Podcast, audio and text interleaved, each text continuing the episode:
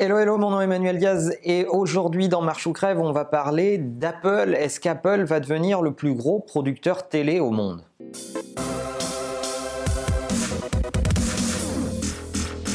Pour ceux qui me connaissent, vous savez que Apple, c'est la marque chère à mon cœur, évidemment. Eh bien, après Netflix, après Amazon, Apple serait sur le point de devenir producteur de contenus originaux. Une quote de Tim Cook a suffi à l'occasion d'une interview en disant que Apple se penchait sur la contribution créative et réfléchissait beaucoup à participer à cette industrie du contenu, autrement dit en langage plus correct, ils sont en train de bosser dessus et peut-être qu'Apple demain va produire ses propres séries. Figurez-vous qu'ils ont tout ce qu'il faut pour les diffuser, évidemment, entre les iPads, les iPhones, votre Apple TV, euh, vos Mac, etc., euh, etc. bien tout le maillage est là pour distribuer le contenu qu'ils vont fabriquer. En plus, c'était pas si imprévisible que ça parce que pour ceux qui ont l'œil un petit peu affûté, vous vous serez rendu compte que Apple ne s'appelle plus Apple Computers, mais s'appelle Apple Incorporated depuis déjà quelques temps.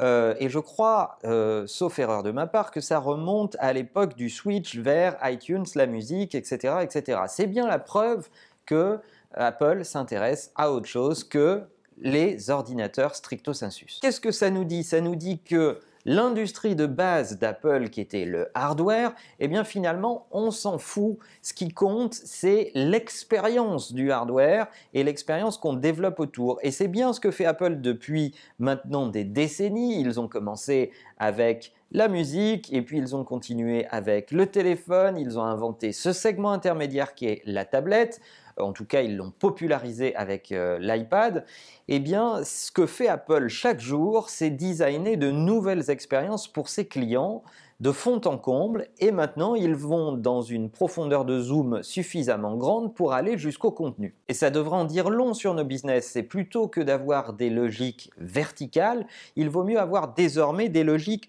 horizontales sur toute la chaîne d'expérience de vos clients. Votre client, plus qu'un produit à un instant T, il cherche une expérience globale avec ce produit. Et d'ailleurs, si on fait le parallèle avec Amazon, c'est pour cela qu'Amazon a développé le Kindle, c'est pour cela qu'Amazon s'est mis également dans la production de contenu et ne s'est pas cantonné qu'au livre et à distribuer des tonnes d'autres produits. Ils veulent être le plus gros distributeur de la planète, de produits physiques et de produits euh, immatériels numériques. Ils adressent donc bien l'expérience autour euh, de produits culturels ou de produits de consommation quotidienne. D'ailleurs, Elon Musk, dont on parlait il y a encore pas longtemps, dans un épisode qu'on va vous mettre par là, euh, je ne sais pas si vous avez vu, mais il vient de décider que Tesla Motors ne s'appellerait plus Tesla Motors, mais s'appellerait Tesla tout court. Alors qu'est-ce que ça vous laisse penser? Je pense que Tesla va adresser d'autres problématiques que celles de la fabrication de véhicules simplement. Pour ceux qui sont dans le business, j'ai une question pour vous. Est-ce que vous imaginez dans votre boîte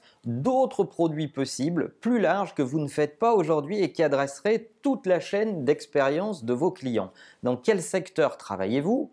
Et qu'est-ce que vous pourriez faire de complémentaire pour adresser l'expérience client dans sa globalité Telle est ma question pour vous. Dites-moi tout ça dans les commentaires. La chaîne grandit tous les jours un peu plus. On est heureux de voir la croissance des abonnés sur YouTube et des likes sur Facebook. Veillez à vous abonner, veillez à liker likez cet épisode et surtout si vous connaissez des gens qui ne sont pas encore abonnés à la chaîne, n'hésitez pas à partager ces épisodes avec eux et à recruter du monde autour de ces problématiques de la transformation digitale qui nous passionne. N'oubliez pas que la meilleure façon de marcher, c'est de vous abonner, vous et vos proches. Et on n'en parle pas assez également au podcast qui est dans iTunes. À bientôt.